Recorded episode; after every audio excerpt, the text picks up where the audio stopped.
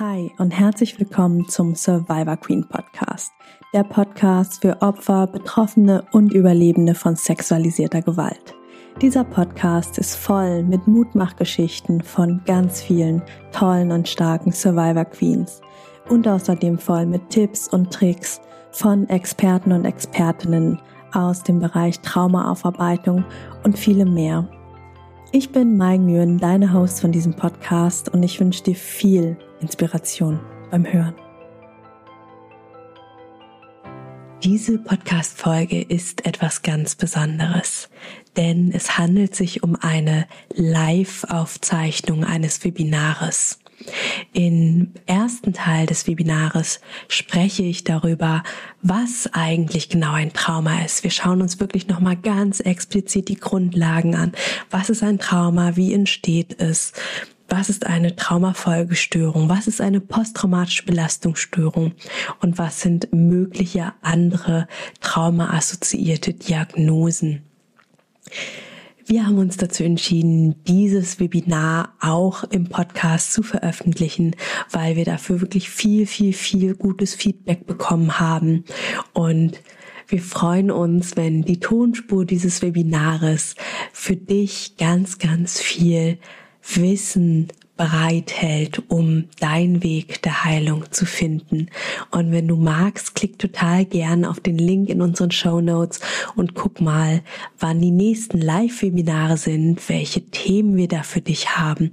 Und vielleicht sehen wir uns ja live in dem einen oder anderen Webinar in der Zukunft.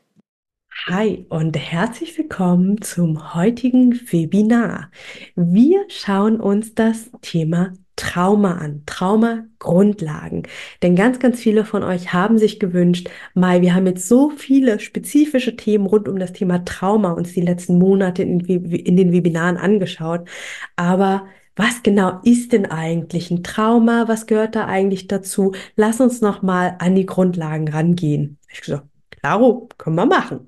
Also, heute gibt's ganz, ganz viel Infos. Macht euch keinen Stress, wenn ihr irgendwann merkt, es ist zu viel, wenn ihr irgendwann merkt, der Kopf macht zu, dann ist das total in Ordnung und ihr könnt euch einfach die Aufzeichnung wann anders nochmal anhören bzw. anschauen. Also, gar keinen Stress. Wenn ihr zwischendrin Fragen habt, immer gerne alles ins F&A bzw. Q&A rein. Und ich gucke, ob ich die zwischendrin oder am Ende beantworte. Wir machen auch zwischendrin eine Pause, also alles ganz, ganz entspannt. Ich habe heute ungewöhnlicherweise etwas mehr Folien, bisschen mehr Inhalte äh, geschriebene dabei, weil sich einige gewünscht haben, dass genau man ein bisschen mehr noch im Nachhinein hat, wo man mal nachgucken kann. Ich werde aber auch alles, was auf den Folien ist, vorlesen oder paraphrasieren, weil wir auch einige Menschen in der Community haben, die eine Sehschwierigkeit haben. Und wir wollen ja alle mitnehmen, alle mit inkludieren, die so da sind. Mhm. Also, ganz kurz zu mir, einfach weil ich mich gerne vergesse vorzustellen und mich auch nicht immer alle Menschen kennen. Ich bin Mai Nguyen, Traumatherapeutin, Heilpraktikerin für Psychotherapie und die Gründerin der gemeinnützigen Survivor Queen Organisation, über die ihr mit hoher Wahrscheinlichkeit hier gelandet seid ähm, genau, seit mehreren Jahren Traumaaktivistin und eben auch Podcasterin. Wir feiern dieses Jahr den vierjährigen Geburtstag des Survivor Queen Podcasts. Das ist abgefahren. und heute gucken wir uns das Thema Trauma an. Ich habe darauf verzichtet, die einzelnen Textbausteine einblenden zu lassen. Ähm, Genau, ist einfach ein bisschen viel Bewegung auf der Folie und ihr könnt einfach in Ruhe mit zuhören. Ähm, ich würde empfehlen, nicht immer alles direkt zu lesen, sondern einfach mit mir da zu sein. Was ist eigentlich ein Trauma? Es gibt viele unterschiedlichste Definitionen von Trauma. Ich habe euch mal die gängigsten mitgebracht. Es ist erstmal ganz platt, das Wort Trauma kommt aus dem Griechischen und bedeutet Wunde. Viele kennen das Wort Trauma aus dem medizinischen Schädel-Hirn-Trauma, vielleicht bei Grey's Anatomy oder so gesehen oder gehört. Ähm, es wird aber eben auch für psychische Wunden benutzt und gesehen. Wenn wir uns das auf dem Thema Psyche anschauen, dann ist es, finde ich, eine ganz, ganz schöne Definition zu sagen, Trauma ist eine normale Reaktion auf ein zutiefst erschütterndes Ereignis. Und das dürfen wir uns nochmal auf der Zunge zergehen lassen. Es ist eine normale Reaktion, denn es ist etwas ganz Großes und Schlimmes für einen Menschen, für ein Nervensystem passiert. Und darauf muss ein Nervensystem reagieren, in welcher Art und Weise auch immer. Ja? Und auf das Große, was da passiert ist, reagieren wir entsprechend. Viele Queens, mit denen ich mittlerweile in Kontakt war, egal ob über Therapie, Beratung, die Community, ähm, geißeln sich gerne selber Ne, oh, jetzt habe ich schon wieder so doof reagiert. Oh Mann, kann ich nicht einfach normal sein? Kann ich nicht dies und jenes? Eure Reaktion, eure Verarbeitung dessen, was erlebt, was ihr erlebt habt, ist normal. Das, was euch zugestoßen ist, das, was ihr erlebt habt, das war nicht normal. Das war doof. Das war Kacke. Und euer gesamtes Nervensystem, euer gesamtes Wesen, Körper, Geist und Seele versucht das, was da ist, zu verarbeiten, zu bearbeiten. Ganz, ganz wichtig. Nehmt euch das mit. Schreibt euch das irgendwo hinter die Ohren. Dann gibt es aus der Nervensystemsicht noch eine schöne, also wie ich wirklich finde, schöne Triade. Etwas ist zu viel, zu schnell und zu plötzlich gewesen. Also das Ereignis, was das Trauma ausgelöst hat, war zu viel, Uah, zu schnell. Es war puh, oder plötzlich, ne, unerwartet. Es war einfach da. Und meine Fähigkeiten, meine ähm, Coping-Mechanismen, meine Re Resilienz, meine Ressourcen konnte ich so gar nicht, gar nicht anzapfen. Oder vielleicht waren sie auch einfach noch gar nicht da, weil ich zu jung, zu klein war, zu überrascht. Ne? Und diese Triade können wir auch oft in unseren Alltag mit hineinnehmen. Wenn wir merken, oh, irgendwie überfordert mich gerade irgendwas oder irgendwas triggert mich, dann können wir immer wieder drauf schauen und uns fragen, hm, ist es gerade zu viel? Passiert mir gerne, dass ich im Alltag gerne irgendwie so einen Haufen Aufgaben habe und dann feststelle, hm, und da wieder einen Schritt zurück machen und draufschauen. Oh ja, das ist zu viel. Ist es zu schnell? Will ich vielleicht irgendwie, dass äh, ein Online-Kurs innerhalb von einer Woche steht? Oder dass meine Heilung jetzt bitte, ich bin jetzt schon seit einem Jahr in Therapie. Das, das könnt jetzt aber mal bitte so langsam, ne? Oder etwas ist zu plötzlich. Na, jemand steht plötzlich vor uns und will irgendwas von uns und äh, wir sind noch irgendwie noch gar nicht da und höher und und da lassen wir uns mit unserem traumatisierten Nervensystem schnell irgendwie aus dem Konzept bringen. Ne? Und da spricht man dann von getriggert sein, von dissoziieren, von äh, ja, irgendwie war mir alles zu viel und ich wusste es jetzt auch nicht. Ne? Alle. Zu viel, zu schnell, zu plötzlich. Und bei einem Trauma, bei einem Ereignis, das quasi die Traumatisierung auslöst, ist es sehr, sehr häufig alles drei. Warum erzähle ich das immer? Weil wenn wir später zum Thema Traumasensibilität und Heilung gehen, Surprise, hilft die Umkehrung. Zu viel, weniger. Schnell, langsamer.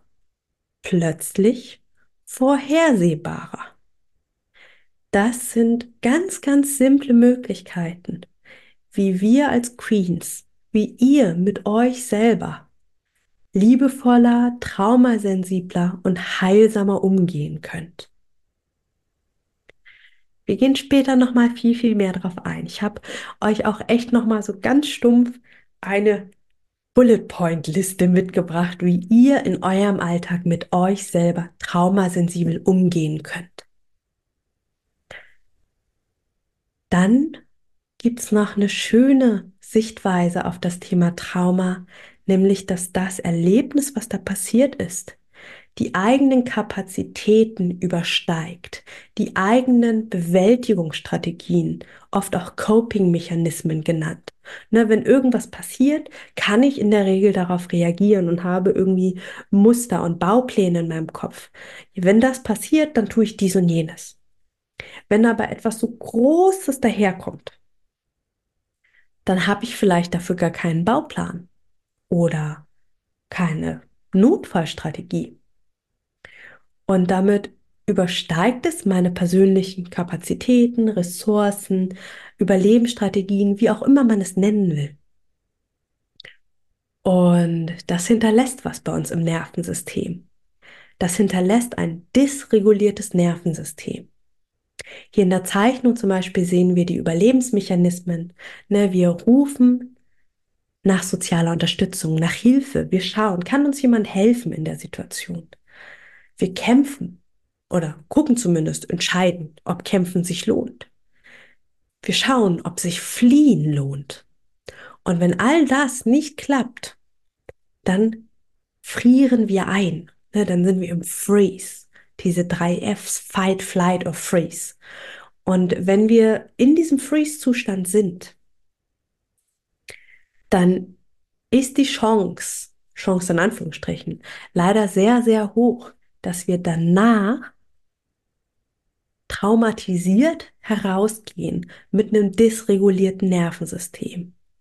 Außer, und jetzt gibt es wieder einige ganz, ganz wundervolle Faktoren, wie zum Beispiel, wir haben direkt jemanden, der da ist für uns der im Prinzip eine erste Hilfe leistet, eine emotionale, eine psychische erste Hilfe. Wir haben ein Auffangnetz, wir haben TherapeutInnen, wir haben, es gibt mittlerweile in Firmen ähm, psychologische ErsthelferInnen. Finde ich mega, mega cool.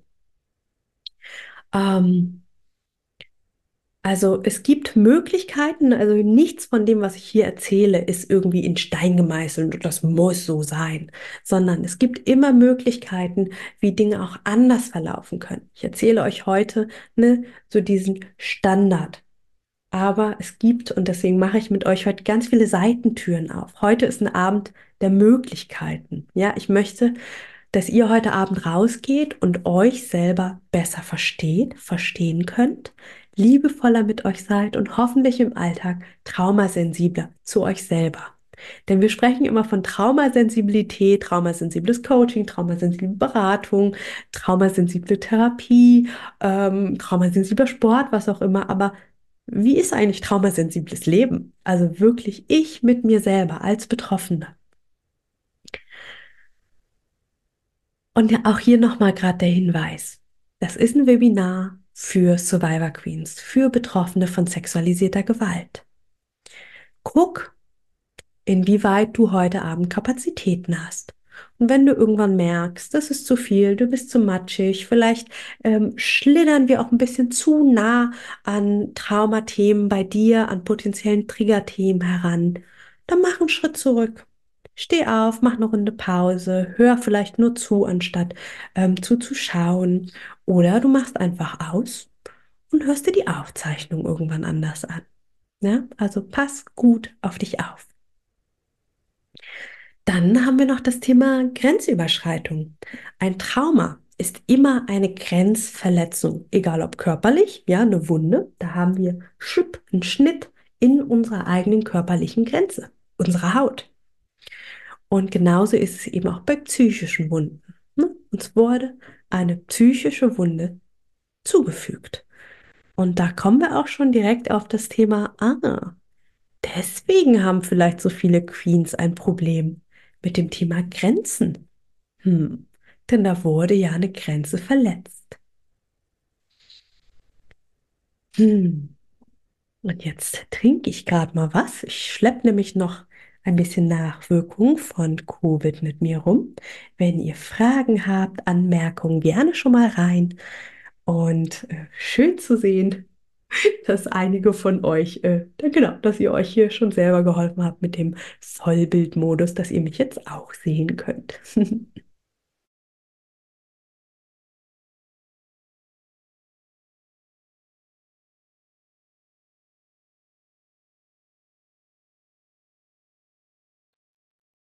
So. Dim, dim. Das Nervensystem. Ich mag es nur kurz anreißen. Es gibt noch Webinare, sowohl aufgezeichnete, sowohl im Podcast ganze Folgen, ähm, als auch zukünftige Dinge zum Thema Nervensystem. Einfach nur ganz kurz.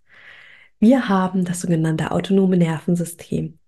Und wenn wir von dysregulierten Nervensystem sprechen, wenn wir davon sprechen, dass Menschen, die ein Trauma erlebt haben, ähm, dass deren Nervensystem anders funktioniert. Manche sagen unnormal, manche sagen sogar kaputt.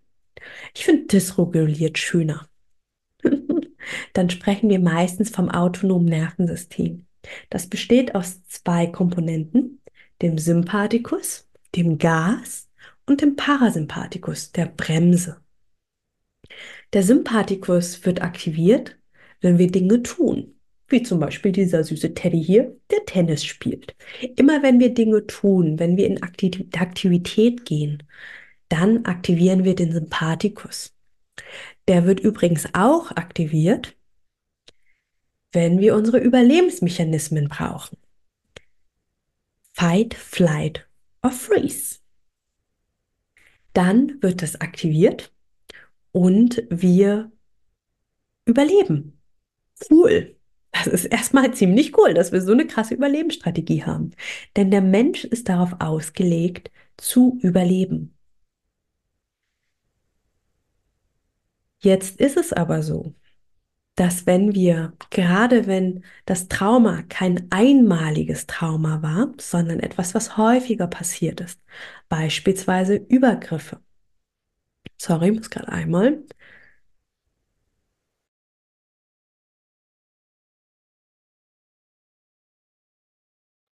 So. Wenn wir, wenn Übergriffe häufiger passiert sind, dann ist es so, dass das Nervensystem sich merkt, Gefahr kann immer wieder passieren. Und dann ist der Sympathikus häufiger aktiv oder es ist so ein, so ein unterschwelliges Aktivsein, so Standby-mäßig, ne? Immer so, mal gucken, vielleicht passiert hier was, vielleicht passiert hier nichts, ne? so, so, so ein wachsamerer Sympathikus. Das Problem auf der anderen Seite ist aber, dass Sympathikus und Parasympathikus Gegenspieler zueinander sind. Wir können nur entweder den Sympathikus aktiviert haben oder den Parasympathikus. Der Parasympathikus ist die Bremse, wird auch gerne als Heilungsnervensystem bezeichnet. Also wenn der Parasympathikus aktiviert ist, das sind diese, diese kleinen Glimmermomente, Momente, in denen wir uns ganzer fühlen, vielleicht ein Tickchen heiler, vielleicht ein Tickchen verbundener, egal ob mit uns, mit anderen Menschen.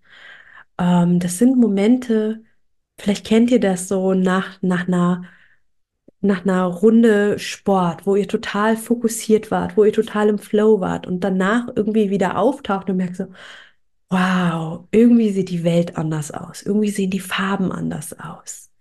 Ähm, manche Menschen erleben das nach dem Yoga, nach dem Meditieren, nach dem Schwimmen. Das sind alles Momente, in denen der Parasympathikus sehr aktiv ist und in denen in uns sich Dinge anders vernetzen können, anders setzen können. Und wenn der Sympathikus dauerhaft Gas gibt oder auch nur Standgas, dann kann der Parasympathikus nicht arbeiten. Und wenn er versucht zu arbeiten, das kennt ihr auch vom Autofahren, wenn wir Gas und Bremse gleichzeitig drücken, passiert nichts. Außer, dass es sehr, sehr anstrengend ist fürs Auto. Und so ist es auch für euch. Vielleicht ein Gefühl von auf der Stelle treten, nicht vorankommen. Boah, ich mache doch so viel, aber hier passiert nichts. Und es kann auch Frust hervorrufen.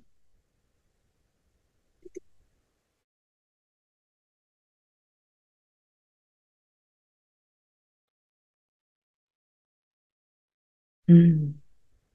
Jetzt wäre ich mal neugierig von euch zu hören,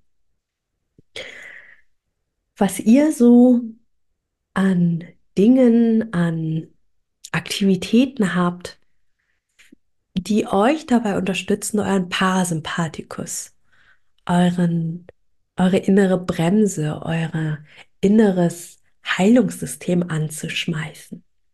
Wenn ihr mögt, teilt das gerne mal im Chat, könnt ihr einfach reintippen.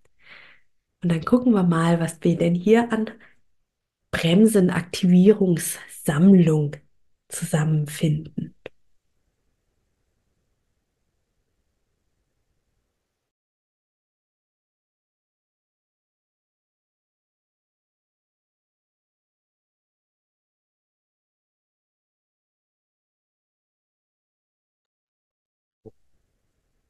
Wir haben Atmen, Meditation, Übungen wie der Fahrradlenker, Qigong. Da dort Konzentration dabei ist, macht es das leichter. Hm. Geführte Meditationen, die mich in den Körper reinholen. Ja, gerade für Queens ist es häufig leichter, geführte Meditationen zu machen, also welche, wo jemand einen dauerhaft spricht, durchführt, als wenn man ja, die Gedanken einfach so äh, in die Welt hinausschickt. Ein großes Kuscheltier und Gewichtsdecke. Spaziergang in der Natur, Spaziergang mit Freundin, Yoga, die SOS-Übungen, am Meer sein, wohne nur leider nicht dort. Oh ja, das Problem kenne ich. Entspannungsbad. Dinge um mich herum ganz konkret benennen, von Mai gelernt. Sehr gut.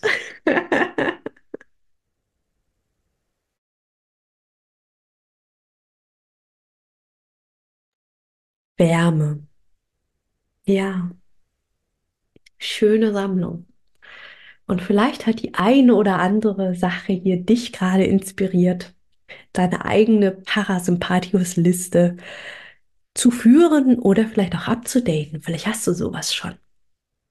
Denn wir können üben, den Parasympathikus zu aktivieren. Wir können üben, den, Parasympathi den Parasympathikus zu aktivieren und den Sympathikus herunterzufahren.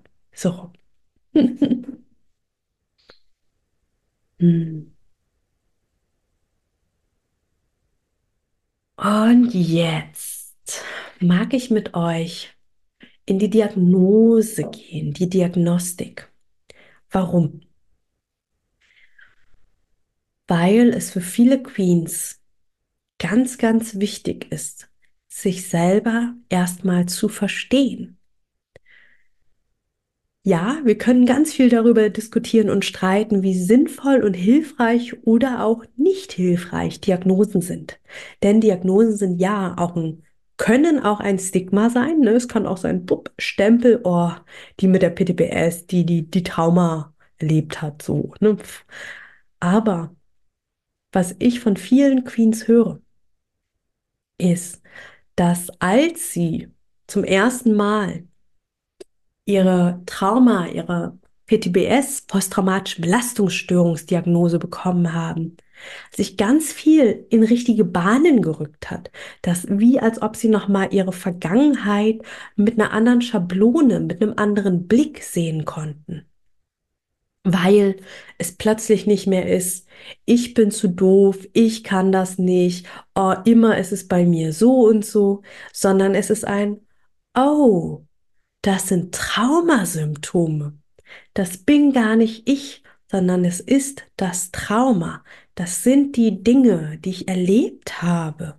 Hm, das ist mein Nervensystem, das versucht, die Dinge zu verarbeiten. Aha.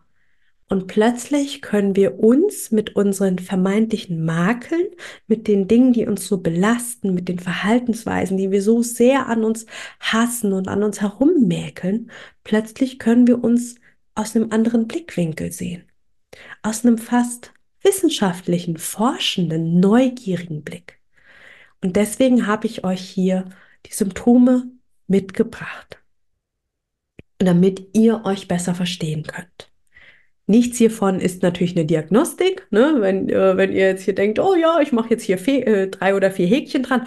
Mai hat gesagt, ich habe eine posttraumatische Belastungsstörung. Natürlich nicht. Eine Diagnostik ist natürlich nochmal was ganz anderes. Aber wenn ihr merkt, oh ja, hm, ich habe keine Diagnose, aber das, das klingt sehr vertraut, dann auf jeden Fall zu einem Psychotherapeuten, Psychotherapeutin oder auch Psychiaterin gehen und dich mal eine Runde diagnostizieren lassen, wenn es dich interessiert, wenn es dir hilft. Das heißt, wir machen gerade mal das Schubladendenken auf, um es später wieder zuzumachen. die posttraumatische Belastungsstörung, die PTBS. Das ist für mich war das so, ja, das, das, das kenne ich. Das kenne ich aus Navy CIS und Criminal Minds und ja, aus all den äh, Kriminalserien, die man so kennt. Aber irgendwie hatten das immer die SoldatInnen, die aus dem Krieg wiedergekommen sind. Und tatsächlich kommt der Begriff auch aus der Zeit. Der ist in den 70ern entstanden, als die SoldatInnen aus dem Vietnamkrieg in die USA wiedergekommen sind und man festgestellt hat, dass die nicht depressiv und alkoholkrank und äh, sucht und äh, psychotisch sind, sondern dass sie was ganz anderes haben. Das, was sie erlebt haben, hat sie so verändert, hat ihr Nervensystem ne, etwas Großes, zu viel, zu schnell, zu plötzlich, hat ihr Nervensystem dysreguliert. Und man hat festgestellt, hm, die haben alle auf einer Metaebene sehr, sehr ähnliche Symptome. Diese Symptome, die ich euch hier vorstelle, sind äh, die neuesten Symptome aus dem ICD-11. ICD International Classification of Diseases. Das ist das Manual, dieses große, dicke Klopperbuch, in dem die Weltgesundheitsorganisation alle Krankheiten, körperlichen und psychischen ähm, auflistet, näher beschreibt und auch mit Symptomen verseht, versieht. Und danach wird auch diagnostiziert. Also Ärztinnen nutzen dieses Ding, gucken sich das an und schreiben dann hin, posttraumatische Belastungsstörung hat alle diese Symptome. Genau. Ich gehe gerade die einmal mit euch durch. Wiedererleben. Dahinter verbirgt sich dass wir bestimmte Dinge, oft die Situation selber oder auch Verhalten kurz vor, kurz nach der Situation wiedererleben. Und das kann in unterschiedlichen Situationen passieren. Das kann in Form von Albträumen sein. Das kann in Form von Flashbacks sein, also tagsüber, dass man plötzlich irgendwie ein Bild vor Augen hat oder wie, wie so ein Boomerang bei, bei Instagram, dass es gar kein Bild ist und auch keine, keine durchlaufende Videosequenz, sondern sowas, wo man immer wieder vor und zurück geht, wo immer wieder die gleichen paar Sekunden passieren.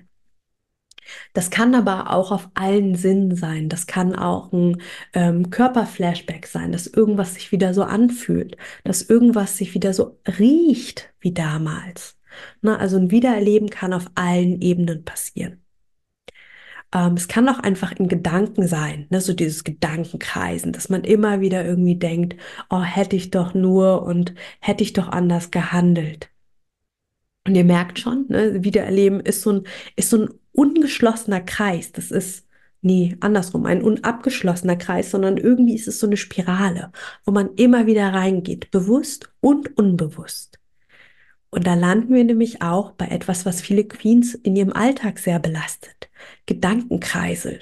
Ne, dass wenn wir irgendwie in einer anderen Situation, die gar nichts mit dem Trauma zu tun hat, wenn wir da irgendwas falsch gemacht haben, wir auch uns immer wieder da drehen und dann uns irgendwie nachts vielleicht noch beim vom Einschlafen uns vom Schlafen abhalten, weil wir immer wieder denken, oh, hätte ich doch nur, oh, jetzt ja, oh, jetzt habe ich schon wieder so doof und oh, ich hätte doch dies und jenes und unser Hirn, riesengroßer Muskel, krasses Teil. Wenn es lernt, dass Gedankenkreisel total gut sind und dass wir das immer wieder tun, dann wendet es dieses Muster auch auf Metaebene bei anderen Dingen im Alltag an. Und schwupps haben wir Muster, die uns überhaupt nicht dienlich sind, die traumabedingt sind, auch auf andere Themen ausgeweitet. Gerade solche Sachen, gerade Denken, kann man unglaublich gut mit Verhaltenstherapie bearbeiten. 70 Prozent der TherapeutInnen in Deutschland sind VerhaltenstherapeutInnen. Da wird ganz, ganz viel mit Kognition gearbeitet, mit Verstehen. Ähm, also gerade wenn sowas euch stark belastet, Verhaltenstherapie, sehr, sehr cool. Jetzt brauche ich gerade mal wieder ein Schlückchen Wasser. Ähm, aus euren Nichtfragen gehe ich gerade davon aus, dass ihr mir wie gebannt an den Lippen hängt. Sonst haut gerne eure Fragen raus.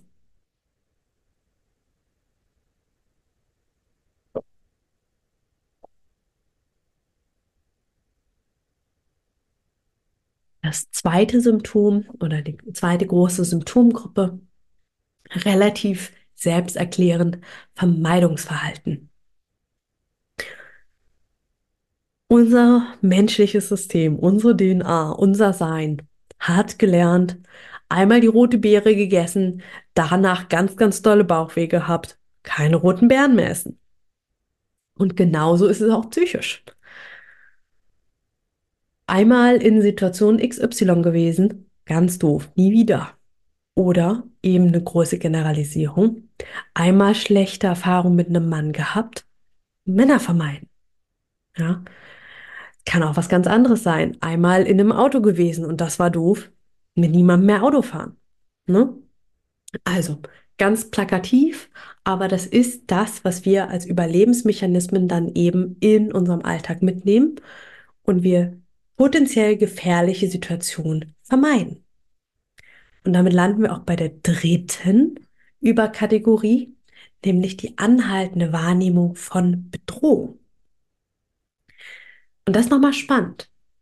Lasst euch das nochmal auf der Zunge zergehen. Anhaltende Wahrnehmung von Bedrohung. Das heißt, es muss gar keine echte Bedrohung vorliegen. Tut es ja in der Regel auch nicht. Ne? Im Hier und Jetzt bin ich sicher, ich bin erwachsen das, was passiert ist, ist ganz lange her, aber unser Nervensystem, unser dysreguliertes Nervensystem denkt immer noch, es ist bedroht. Es hat immer noch das Gefühl, die Wahrnehmung, dass Gefahr herrscht.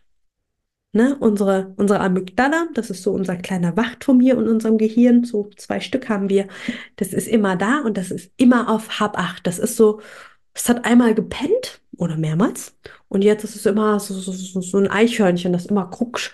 Und bei, bei jedem Rascheln im Baum macht es Alarm. Und dabei war es ein süßes Kaninchen. Ne? Aber es ist sehr, sehr präsent. Im ICD-10 hieß es noch Hypervigilanz. Hm? Also so eine, so eine Überwachsamkeit. Mm. Und hier ist total spannend zu verstehen, ähm, dass es hier nicht um die reale Bedrohung geht, sondern um das, was unser Nervensystem noch drin hat in sich. Das heißt, da geht es darum, den Stressreaktionszyklus oder Stressreaktionsmuster zu beenden. Also das, was wir hier am Anfang hatten, ne, ähm, um Hilfe rufen, kämpfen, fliehen, einfrieren.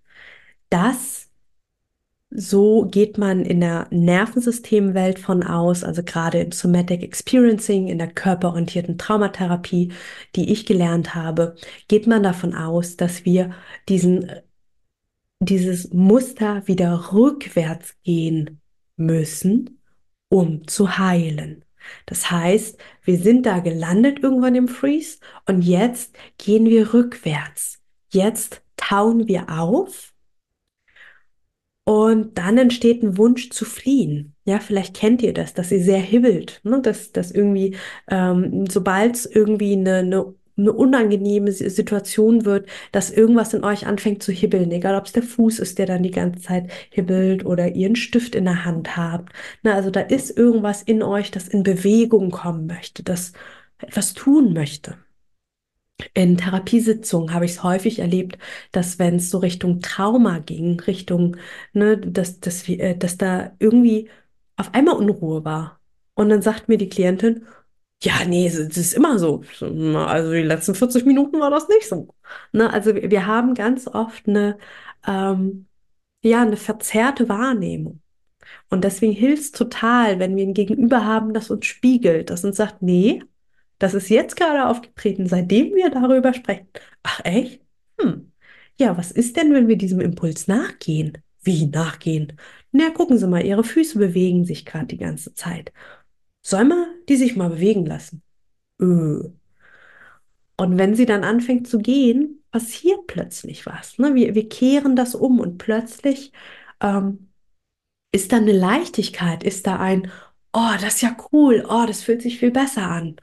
Und dann kehren wir diesen Mechanismus auf einer körperlichen Ebene um, ohne dass wir immer alles im Kopf tun müssen. Denn, ich habe zwar vorhin gesagt, Verhaltenstherapie ist cool und jetzt kommt das große Aber, Verhaltenstherapie ist eben sehr, sehr kognitiv. Es ist sehr kopfig. Und in der Verhaltenstherapie wird der Körper seltenst mitgenommen in der modernen Verhaltenstherapie, gerade der achtsamkeitsbasierten, schon mehr. Da wird auch meditiert, aber in Summe ist es sehr, sehr kopfig, während wir in körperorientierten Methoden nochmal mehr den Körper auch in die Heilung einbeziehen können. Deswegen, Trauma ist in der Regel etwas Multifaktorielles. Es, es entsteht ja nicht nur alleine aufgrund dessen, was dir zugestoßen ist, sondern auch aufgrund ähm, der Ressourcen, die du hattest oder nicht hattest, aufgrund der Unterstützung, die du davor oder danach hattest oder nicht hattest. Ähm, es sind vielleicht auch mehrere Ereignisse, mehrere unterschiedliche Ereignisse und so weiter und so fort. Das heißt, wenn etwas multifaktoriell entstanden ist, ist es auch total sinnvoll und hilfreich, es auch multimodal, also mit mehreren unterschiedlichen Methoden später zu bearbeiten. Bedeutet jetzt nicht, dass du auf einmal fünf unterschiedliche TherapeutInnen auf einmal haben musst, kann in der Regel auch kein Mensch bezahlen, aber dass du Stück für Stück für dich schaust, wenn du jetzt vielleicht schon zehn Jahre in Verhaltenstherapie warst und merkst, oh, irgendwie stoße ich langsam an die Grenze, vielleicht auch mal zu schauen, was könnte mir noch helfen? Was könnte noch dabei helfen, etwas zu tun? Ähm, das kann was körperorientiertes sein, das kann was kunsttherapeutisches sein, das kann eine Community wie die Survivor Queen Community sein, das kann eine Selbsthilfegruppe sein, also ganz, ganz viel Unterschiedliches. Also multimodal entstandene Dinge auch gerne multimodal behandeln. Ich trinke ab mal ein Schlückchen.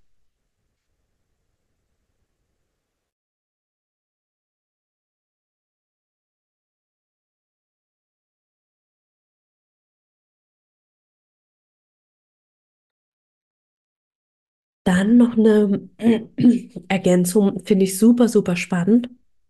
Das ICD-11 hat ähm, ja der aktuellen Traumaforschung sehr, sehr, ähm, wie sagt man das, Rechnung getragen, wird dem sehr gerecht. Ähm, denn sie haben ein Kriterium rausgenommen, was ich sehr cool finde. Ähm, also ich finde cool, dass sie es rausgenommen, nicht das Kriterium selber.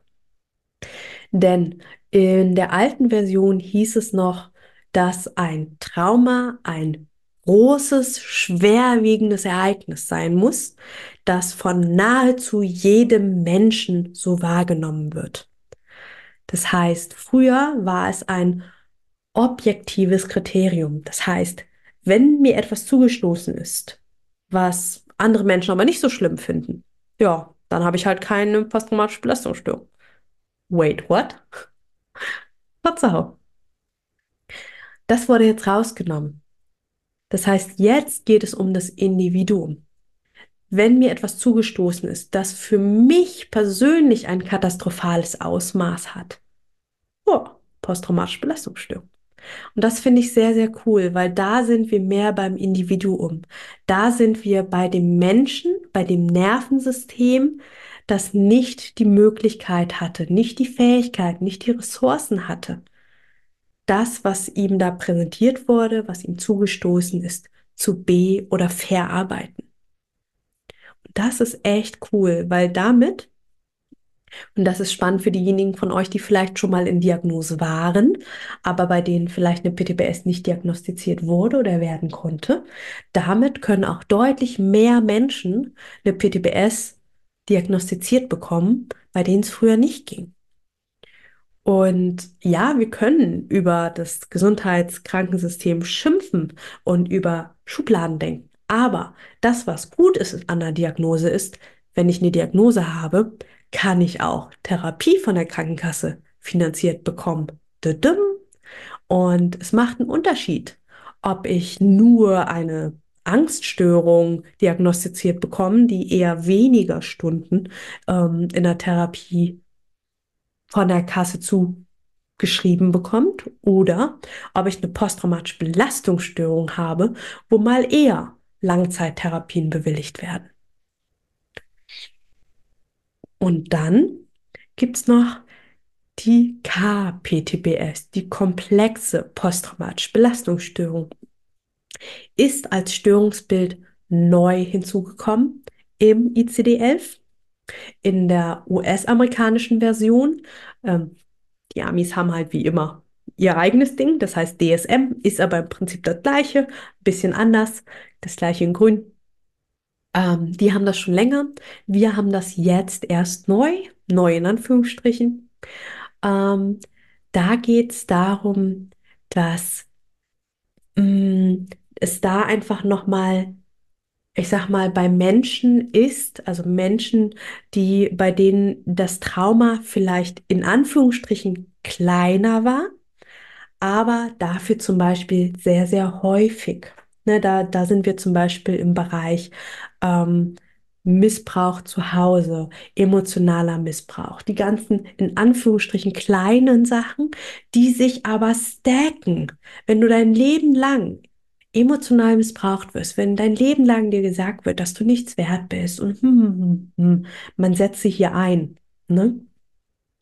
Ähm, dass da auch was draus entsteht. Und zwar nicht unbedingt weniger schlimm. Ne? Also wenn ich jetzt klein sage, meine ich damit ähm, das, was in der Gesellschaft wahrgenommen wird. Ne? Es ist, oh, du hast was ganz Schlimmes erlebt, dieses eine ganz große. Oder ganz, ganz viele kleine, die aber am Ende sich auch wieder stacken und dann eben zu einer komplexen posttraumatischen Belastungsstörung. Und Genau, im Chat wird es gerade geschrieben, eine KPTBS ist häufig bei Menschen, die Kindheitstraumata erlebt haben, also bei denen Dinge schon sehr früh angefangen haben. Vielleicht sogar so früh, dass sie sich gar nicht dran erinnern, ne, sondern dass eben das Nervensystem einfach nie geschafft hat, sich selbst zu regulieren. Und deswegen gibt es da nochmal Sonder-, also ergänzende Kriterien zu den oben genannten. Und da geht es dann darum, dass diese Menschen Schwierigkeiten haben, ihre Emotionen zu regulieren, auch mit ihrem Selbstbild Schwierigkeiten haben, sich selber positiv zu sehen oder sich selber realistisch einzuschätzen und auch zwischenmenschliche Beziehungen schwierig sind. Ich meine, klar, wenn die zwischenmenschliche Beziehung das war, das, was Gefahr bedeutet hat, dann ist es auch einfach hm, im Erwachsensein, dann ist Alleinsein vielleicht doch ein bisschen einfach. Aber wir sind soziale Wesen und wir haben den Wunsch nach Kontakt. Und dann sind wir in diesem ambivalenten, ich, ich will, dass du näher kommst, aber eigentlich will ich es nicht. Ich will gesehen werden, aber gesehen werden ist gefährlich. Gar nicht so einfach. Und damit sind wir auf der Hälfte der Zeit, ihr Lieben. Ich schmeiß euch eine Runde Musik an. Tut euch was Gutes. Ähm, ich schone heute meine Stimme, deswegen gibt es heute keine Übung von mir. Aber wenn ihr mögt, könnt ihr natürlich eine eurer Lieblingsübungen machen. Ich werde nachher auch noch ein paar Übungen vorstellen, ähm, dass ihr eine Liste habt. Aber ich schmeiß Musik an. Acht Minütchen. Und wir sehen uns um 19.55 Uhr wieder hier. Tut euch was Gutes. So, Musik. Ah, düm, düm, düm. Ah, und äh, kleiner Side-Fact: Wenn ihr das Lied cool findet und das häufiger hören wollt, äh, das gibt es jetzt auch im Survivor Queen Podcast. Da gibt es eine Folge, wo einfach nur das Lied unser Survivor Queen Song ist.